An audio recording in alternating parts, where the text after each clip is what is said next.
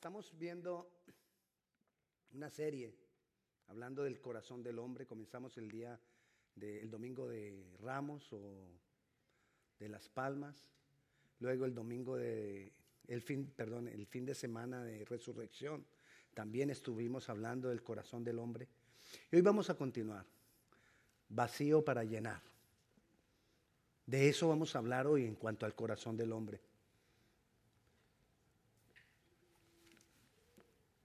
Necesitamos ser vaciados primero para poder ser llenos. Dios quiere hacer cosas grandes y maravillosas en medio de nosotros. Y Él tiene que comenzar por el corazón. Porque de lo que hay en el corazón somos nosotros. Somos lo que hay en nosotros. Somos lo que hay dentro de nuestro corazón. Eso somos cada uno de nosotros. Entonces, ¿por dónde tiene que empezar Dios con nosotros? Por el corazón. Él quiere poner de Él en nosotros. Entonces imagínate, Dios viene a poner de Él en nosotros y a poner de su amor en nosotros, pero encuentra que nuestro corazón ya está lleno de otro amor. Entonces, no encuentra espacio. Y Él quiere hacerlo, y Él quiere trabajar, y Él quiere hacer muchas cosas con nosotros, pero no puede. Porque nosotros estamos llenos de algo. Muchas veces, algunas veces estamos llenos de algo, otras veces estamos llenos de muchas y diferentes cosas. Y si queremos que Dios nos llene, necesitamos, necesito producir un vacío en mi corazón. Cuando digo necesito producir un vacío en mi corazón, es algo que yo tengo que hacer intencionalmente. No puedo esperar a que pase porque no va a pasar solo. Por sí solo no se crea un vacío en el corazón. Un vacío en el corazón se crea por algo y necesito crear un vacío en el corazón. Yo sé que al principio esto suena raro. ¿Cómo así que yo tengo que crear un vacío? Pero vamos a irlo entendiendo en la medida que vayamos avanzando. Le decía, necesitamos provocarlo. Necesitamos ser intencionales. Tanto el vacío como la llenura son representaciones de la obra de Cristo.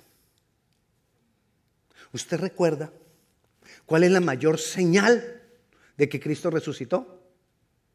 La tumba vacía. Entonces ya estamos hablando de vacío.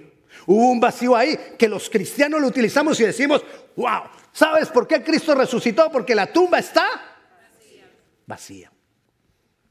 Y otra, y otra gran cosa que nosotros hablamos los cristianos es del día de Pentecostés. ¿Y qué pasó el día de Pentecostés? Estaban todos unánimes, juntos, en armonía, orando, y vino el Espíritu Santo y los llenó. Entonces estamos hablando de vacío y llenura. Lo que necesitamos que tener, tener bien claro es cuando decimos que necesito crear un vacío, ¿de qué me tengo que vaciar? Ahí está la clave. ¿De qué me tengo que vaciar para que el Señor me llene? ¿Para, ¿De qué me tengo que vaciar para yo mismo ser una señal de victoria de Cristo en mí? Porque recuerde, el vacío de la tumba es señal de victoria de Jesús con la muerte. Entonces, ¿de qué me tengo que vaciar yo para que haya una señal de victoria de Cristo en mí. Vayamos a Génesis, capítulo 5. Vamos ahora sí a entrar en lo que le quiero compartir. 6, 5. Génesis capítulo 6, versículo 5. Y vio Jehová que la maldad de los hombres era mucha en la tierra. Imagínese. Apenas en Génesis 6. Y ya era mucha la maldad. ¿Te imaginas después todo lo que ha pasado? Y que el Nuevo Testamento llegó como hasta el año 60, 70, 80 después de Cristo y después de eso todo lo que ha seguido pasando. Y bueno, ya en Génesis 6 era mucha la maldad. Y que todo designio del pensamiento del corazón de ellos era de continuo solamente el mal.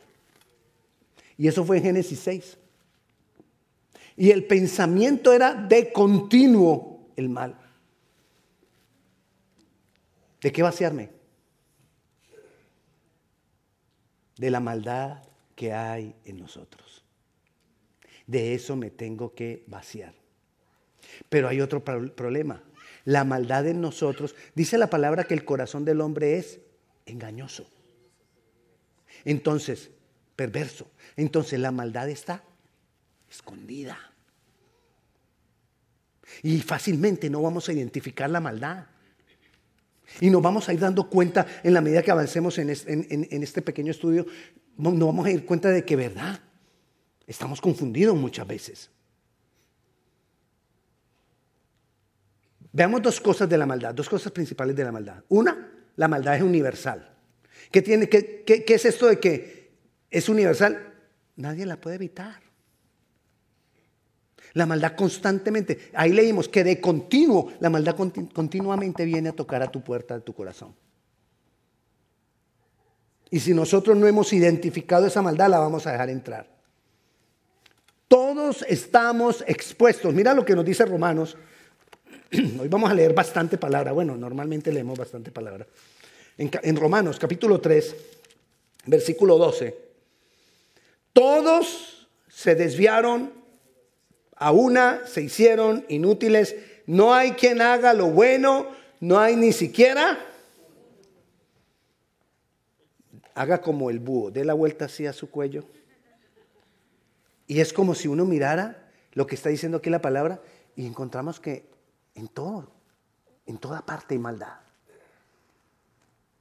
Y uno a veces se sorprende, qué persona tan mal, pero ¿por qué nos sorprendemos si hay tanta maldad en el mundo? Hablamos de la corrupción de ciertos gobernadores. Cuando la corrupción se multiplica cada vez más y más. Entonces, la maldad le llega a todos. La maldad nos va a perseguir a todos. La maldad nos va a atacar. La maldad nos va a tratar de atacar a todos. Lo segundo, que la maldad tiene su raíz en la separación de Dios. Es más, la maldad es directamente proporcional a la comunión con Dios. Si yo estoy, ah no, inversamente proporcional. Si yo estoy pegado de Dios, menos maldad. Pero si yo me separo de Dios, más maldad. Me pego, menos maldad. Me separo, más maldad. Y así vivimos muchos. Me pego, me separo, me pego, bueno, me pego, me separo, me pego, me separo. Y así vivimos muchas veces nosotros. Entonces vivimos entre maldad y no maldad, maldad y no maldad. Ahora, empecemos a pensar en la maldad. ¿Sabes qué es lo primero que nosotros empezamos a pensar cuando hablamos de maldad? Pecado o no pecado. Bueno o malo. Blanco o negro. Y nos enmarcamos como si eso fuera la maldad, la maldad. En realidad la maldad no es pecar o no pecar. No es lo bueno y lo malo.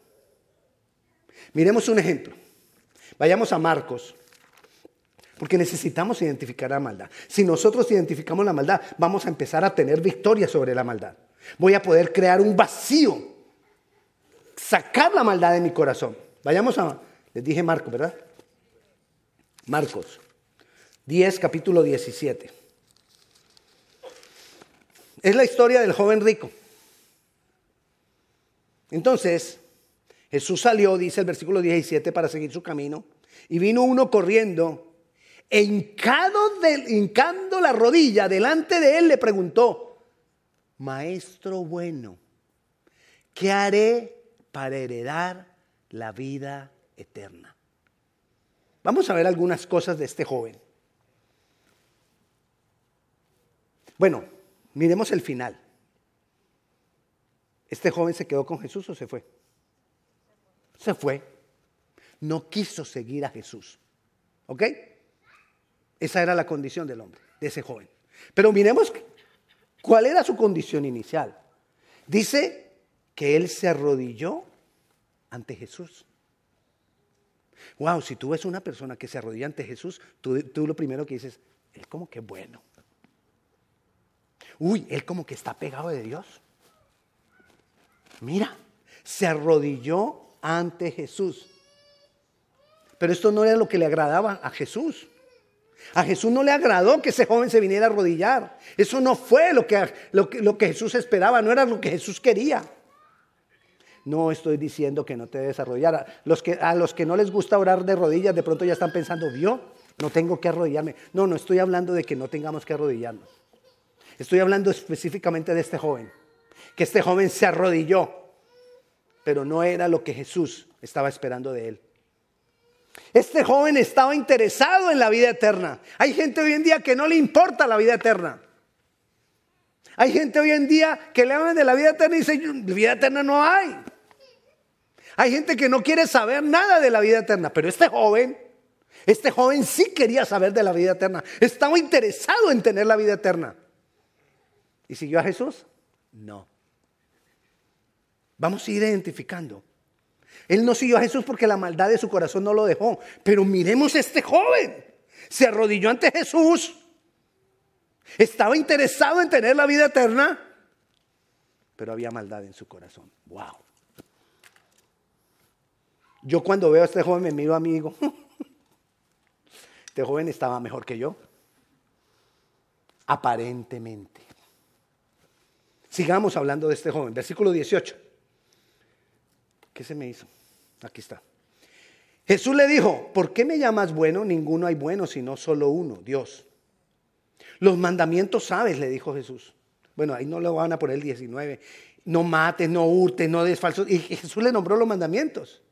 Entonces, ven lo que dice el joven, versículo 20. Él entonces respondiendo le dijo, maestro, todo esto lo he guardado desde mi juventud. ¡Wow! Entonces, ¿dónde, dice uno, ¿dónde estaba la maldad? ¿Cumplía los mandamientos? Sí. ¿Se arrodilló ante Jesús? Sí. ¿Estaba interesado en tener la vida eterna? Sí. Pero había maldad en su corazón. La maldad se esconde. La maldad nos hace ver que solo estemos pensando, bueno, ¿y eso es pecado o no es pecado? ¿Es bueno o es malo? Ey, olvídate de si es pecado o no es pecado, si es bueno o no malo. Mira a ver si hay maldad, porque me tengo que vaciar. Tengo que vaciar mi corazón. Se va emocionando uno cuando predica. Entonces Jesús mirándole, a mí esto también me, me llama mucho la atención. Jesús mirándole, le amó ese corazón de Jesús. Jesús, con su amor. ¿Qué era el que le estaba diciendo? Estoy dispuesto a hacerlo todo por ti. Voy a morir por ti, le estaba diciendo ese joven. Quiero llenarte, quiero llenar tu corazón de mi amor. Pero necesito que quites la maldad de tu corazón para poderte llenar de mi amor. Eso era lo que le estaba diciendo Jesús. Como voy, como yo te amo, como traigo amor para ti, necesito que quites el amor que tienes ahí. Y entonces ahí es cuando le dice. Entonces Jesús mirándole le amó y le dijo, una cosa te falta. Quita la maldad de tu corazón. Quita ese amor que tienes y que le has dado el primer lugar en tu vida. Anda, vende todo lo que tienes y dalo a los pobres y tendrás tesoros en el cielo y ven y sígueme tomando tu cruz. Wow. ¿Qué dijo el joven? Dice el versículo 22, pero él, afligido por esta palabra, se fue triste porque tenía muchas posesiones. No se vació de su maldad. ¿Cuál era su maldad? Después Jesús empieza a darles toda una enseñanza a los discípulos del amor al dinero. ¿De qué estaba lleno? ¿Cuál era la maldad? Un amor que lo había puesto por encima de Dios. Un amor que no fue capaz de vaciarse para que el amor de Jesús entrara el amor al dinero y el amor a sí mismo. Porque él le dijo dos cosas. Vende todo lo que tiene y regala a los pobres. Le habló del amor al dinero. ¿Y cuál fue la otra? Toma tu cruz. Oprime el yo. Oprime el ego. Oprime el amor que tienes, que tienes a ti mismo. Renuncia. Muere. Toma tu cruz, porque la cruz, en la época de Jesús, para nosotros ya hoy la cruz es señal de cristianismo. ¿Ok? Pero en esa época no. En esa época era señal de muerte. Porque a todo el que ponían en una cruz, ¿para qué era? ¿Para matarlo? De una forma vil. Y entonces le dijo, toma tu cruz, es decir, muere. Y el joven dijo, no, yo no renuncio, yo no me vacío. Entonces Jesús no podía llenarle. Maldad, entonces, es no despojarse, es no humillarse delante del Señor. Ahí está la maldad. No en si es bueno o malo, si es pecado o no es pecado, porque es que una cosa va a ser consecuencia. Si yo me humillo delante del Señor, el Señor mismo me va a llevar a identificar lo que es pecado o no pecado. Y no tengo que andarle preguntando a nadie, porque la palabra dice que el Espíritu Santo nos enseñará a cada uno. Pero ¿cuándo? Si yo estoy ahí humillado, no simplemente de rodillas, humillado porque este joven se arrodilló. Estuvo de rodillas delante del Señor. Y uno ve a alguien de rodillas. ¡Ay!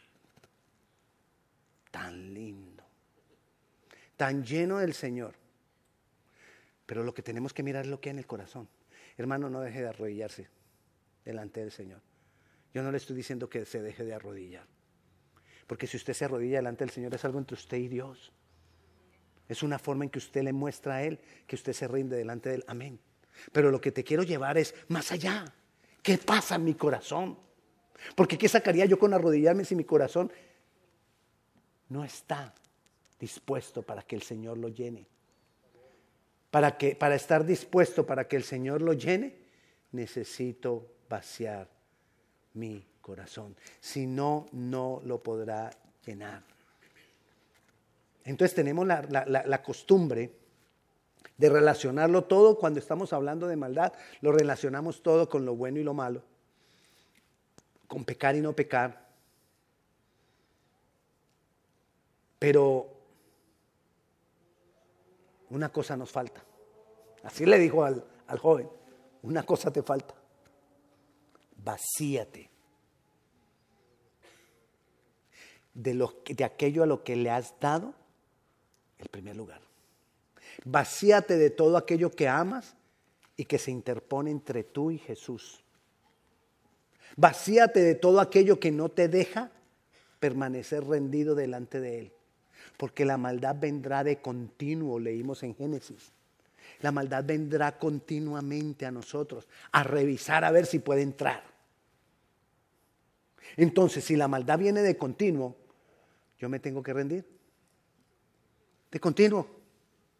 Yo tengo que vaciarme de continuo. Pastor, pero es que la semana pasada nos vaciamos. Sí, pero eso fue para la llenura de la semana pasada. ¿Quieres más llenura? Entonces tienes que vaciarte de nuevo. Es más, si la semana pasada tuvimos una gran manifestación de Dios y Dios me llenó y vi milagros y vi maravillas y vi respuestas, Hoy eso es historia. Así haya sido la gloria de Dios manifestada, es historia. Todas las cosas para el que está en Cristo, todas las cosas son hechas y todas incluyen todas. Aún las cosas maravillosas de Dios, eso ya, eso es de ayer. Necesito la llenura de hoy. Y para ser lleno hoy necesito vaciarme hoy. Pero muchas veces nos quedamos con la llenura de hace ocho días. Ah, es que fue tan lindo, pastor. Pastor, esa vigilia. Qué linda la vigilia. El Señor se manifestó. Pero necesitamos ya otra vigilia. Ah. Porque ya esa quedó atrás, eso es del pasado. Claro, eso me da fe. Claro, yo miro eso para enriquecer mi fe y para decir, el Señor lo hará otra vez, así como lo hizo ese día, lo puede hacer otra vez. Eso me da fe, amén. Pero necesito buscarlo de hoy. Vaciarme es humillarme delante de Dios. Vaciarme es quebrantar mi corazón delante de Él. No puedo amar a nadie ni a nada más que a Jesús. Porque si no hay maldad. Si tú amas un hijo más que a Jesús, hay maldad. Si tú amas a tu esposo o a tu esposa más que a Jesús, hay maldad. Si tú amas, ayúdeme. Eso, abramos, abramos, sigue. Si amas al trabajo más que a Jesús, hay maldad. El dinero, ya ese estaba aquí, ese nos lo mostró ahí. El amor al dinero. ¿Sabes qué? ¿Por qué está enmarcado el amor al dinero? Por miedo. La base del amor al dinero es miedo, falta de fe. Entonces yo necesito más porque de pronto, de pronto que, no, ¿y qué tal que?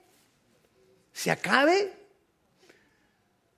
Si yo, yo no puedo meter toda la plata en la misma canasta de huevo, yo tengo que poner aquí, yo tengo que poner aquí, yo tengo que comprar aquí, yo tengo que comprar aquí, yo tengo que comprar aquí, yo tengo que tener aquí. Porque si esta se acaba, pues ahí aquí tengo otra. Y si es temor.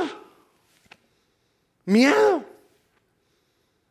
O sea que los que más tienen son unos miedosos maldadosos.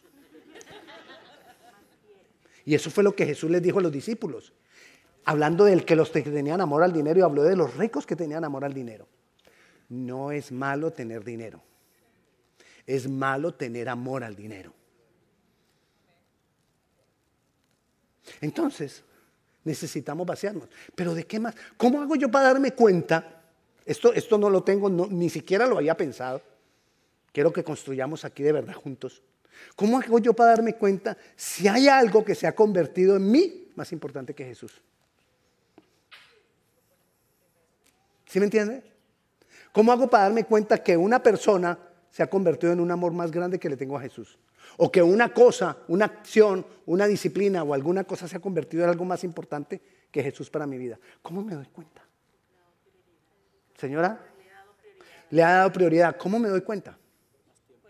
Por el tiempo que le doy. Pastor, no me toque ese vals. Porque me mata. Y yo quiero aclararte, no lo toqué yo, fue el músico de ahí el tiempo. ¿Qué tiempo le das tú a Jesús? O la calidad de tiempo. ¿Qué calidad de tiempo le das a Jesús? Para que nos demos cuenta qué tan importante está siendo Jesús. Necesito vaciarme. Otro vals. No, ya, ya no, ya no queremos hablar. Pastor, si me va a seguir restregando eso en la cara, mejor no digo nada.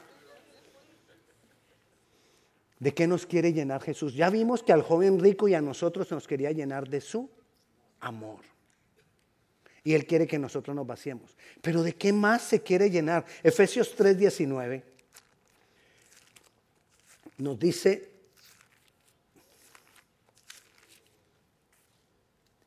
y de, conocer, y de conocer el amor de Cristo que excede a todo conocimiento, para que seáis llenos de toda la plenitud de Dios. De eso nos quiere llenar. ¿Tú te imaginas, te has puesto tú a pensar?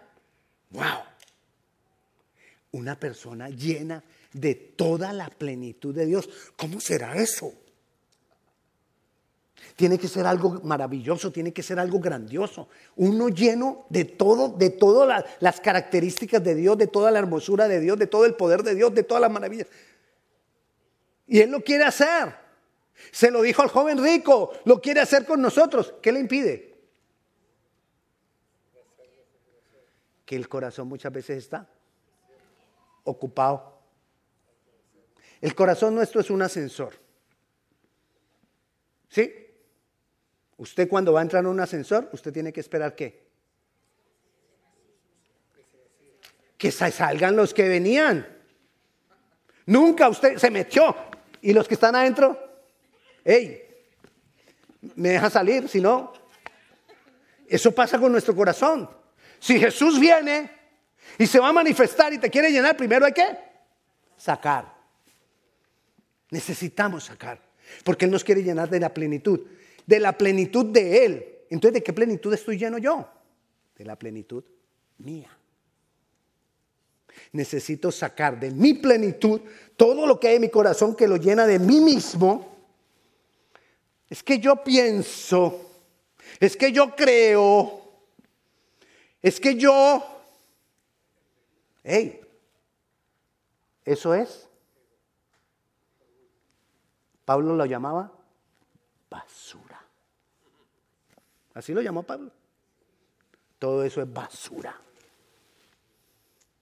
Porque muchas cosas de las que pensamos nosotros son las filosofías del mundo que han venido a nosotros y se han metido acá. Y aquí están. Y el sistema del mundo no las trabaja.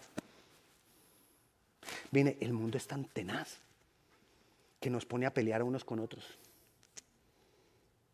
El sistema nos pone a pelear. Y ellos felices. Tal cual como el diablo. Entonces peleamos derecha contra izquierda. Peleamos ricos contra pobres. Cuando digo peleamos ricos contra pobres, yo no sé en qué, en qué parte está usted, si en los ricos o en los pobres, pero muchas veces hay una diferencia. En otras épocas, blancos contra negros. Siempre ha habido una lucha que el sistema nos pone a luchar y nos enojamos. Y ahorita por las redes, en esos grupos de WhatsApp, hermano.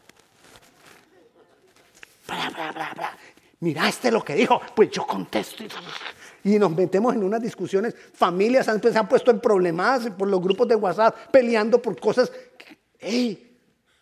¿No te das cuenta que nos quieren tener entretenidos peleando? ¿No te das cuenta cómo nos manejan?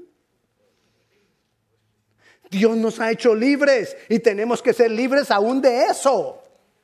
Porque necesito vaciar mi corazón. Cuando yo me meto en esas discusiones, aún en las discusiones de, de la religión. Ah, y en esos grupos de WhatsApp se arman unas peleas de religión. Ahí se da cuenta uno quién es testigo de Jehová, quién es mormón, quién es católico, quién es cristiano, y todos...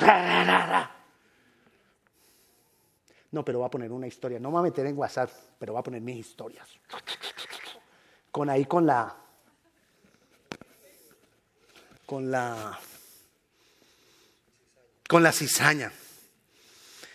Pero el Señor nos quiere llenar de su plenitud. Saquémonos de esa plenitud que nosotros mismos tenemos. Números 14, 21. El Señor nos quiere llenar porque Él dice, más ciertamente como vivo yo y mi gloria llena toda la tierra. ¿De qué nos quiere llenar a nosotros? De su gloria. Él quiere llenarnos de su gloria. Por eso es que la tierra, la creación misma, está esperando la manifestación de los hijos de Dios, dice Romanos. Porque el Señor, la forma de llenar la tierra de su gloria es llenar sus hijos de su gloria. Y que sus hijos vayan por toda la tierra llenando la tierra de su gloria. Nosotros somos el medio, la iglesia somos el medio. Nosotros somos el medio por el cual Dios va a llenar la gloria, el Señor va a llenar la tierra de su gloria. Y si nosotros somos el medio, Él nos tiene que llenar de su gloria. Y para que Él nos llene de su gloria, yo tengo que sacar la mía. ¿La mía qué? Mi gloria. ¿Recuerdas? ¿Qué le dijo al joven? Hey, te amo, te quiero llenar de amor, saca tu primer amor. ¿Qué leímos ahora en, la anterior? Te quiero llenar de mi plenitud. Saca la plenitud de ti mismo. Ahora nos quiere llenar de su gloria. Tengo que sacar la gloria que yo tengo ahí. Ah, es que yo soy. No, y entonces sacamos las credenciales.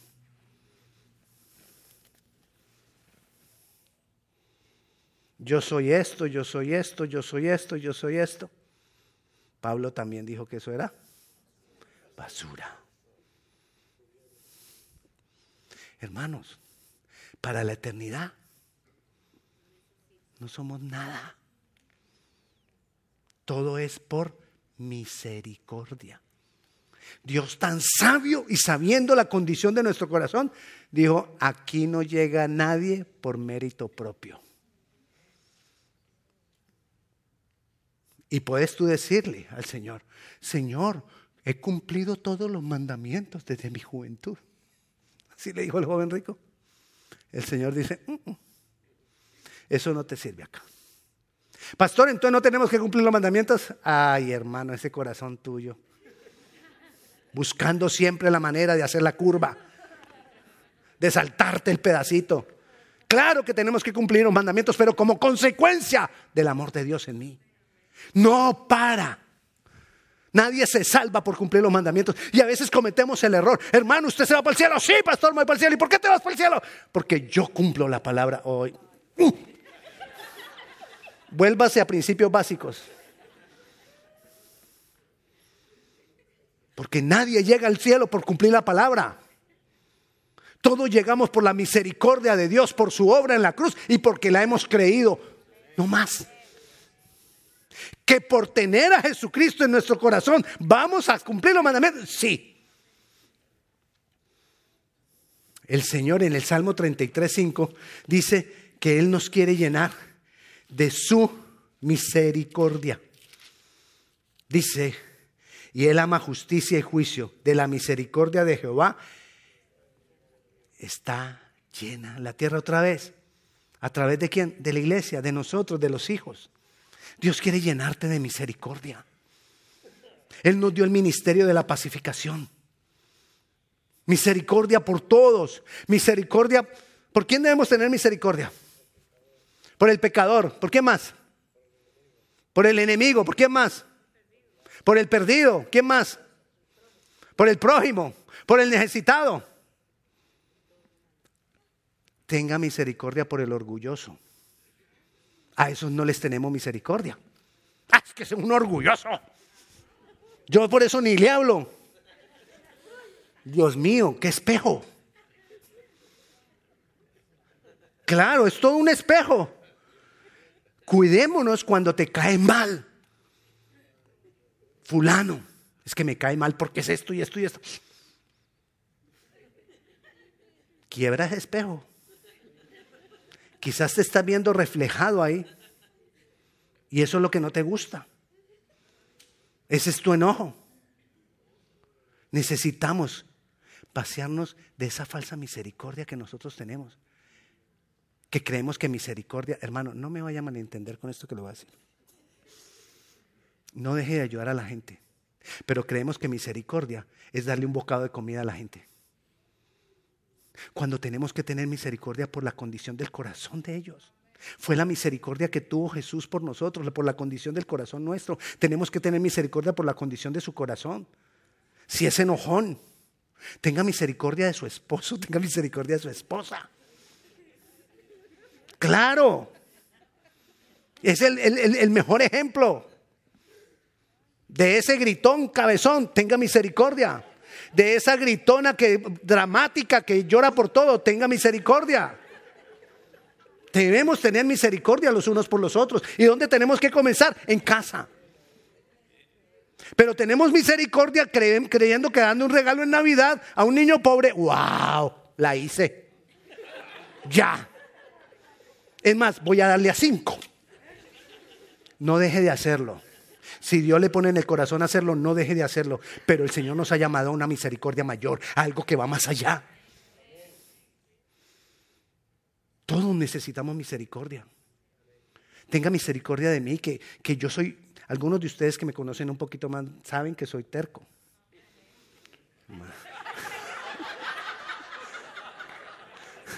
Gracias, hermana. Bueno, argumentador. Tenga misericordia de mí. Yo tendré misericordia de usted. Isaías 11:9 nos dice que Él nos quiere llenar del conocimiento de Él. No harán mal ni dañarán en todo mi santo monte porque la tierra será llena del conocimiento de Jehová como las aguas cubren al mar. Hermano, ¿de qué me tengo que vaciar?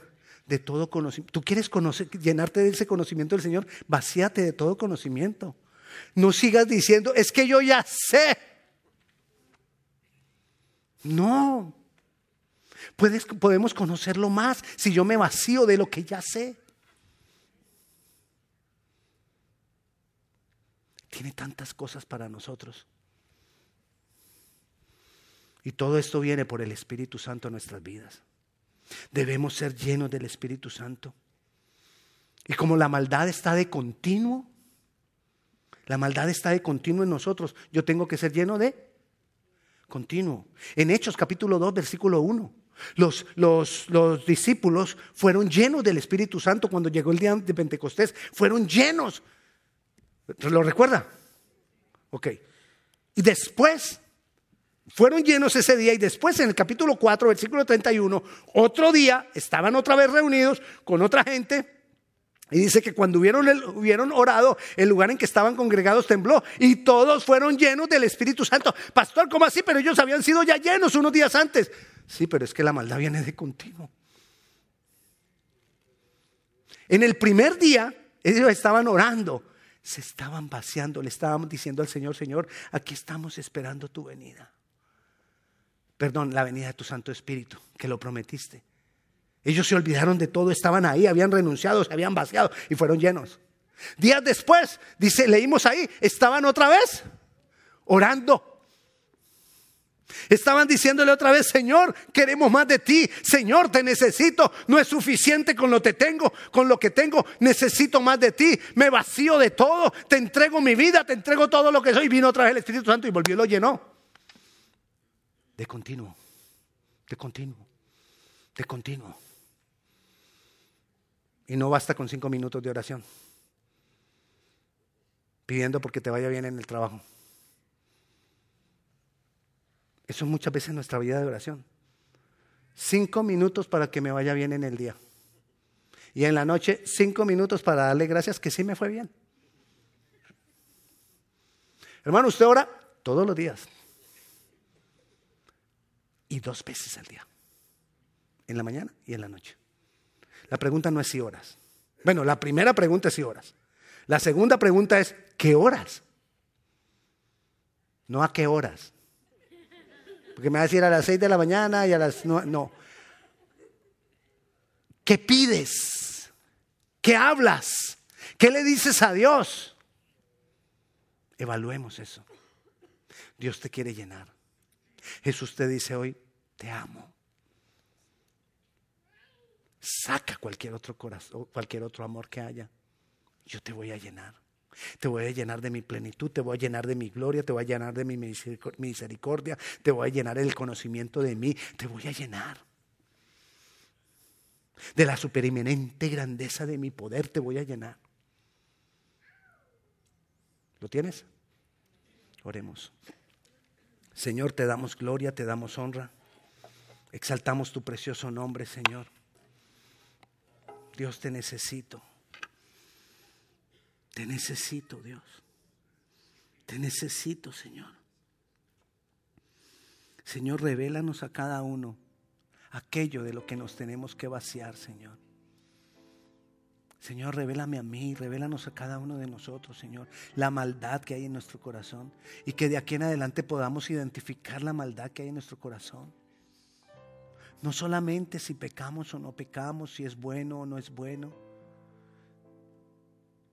sino de tener intimidad contigo, de relacionarnos contigo, de humillarnos delante de ti, de hacer morir nuestro yo, nuestro ego y de vaciarnos de todas aquellas cosas que se interponen entre tú y yo, Señor.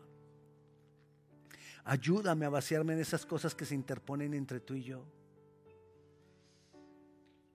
Es más, Señor, si yo no lo puedo hacer, hazlo tú. Ayúdame, Señor.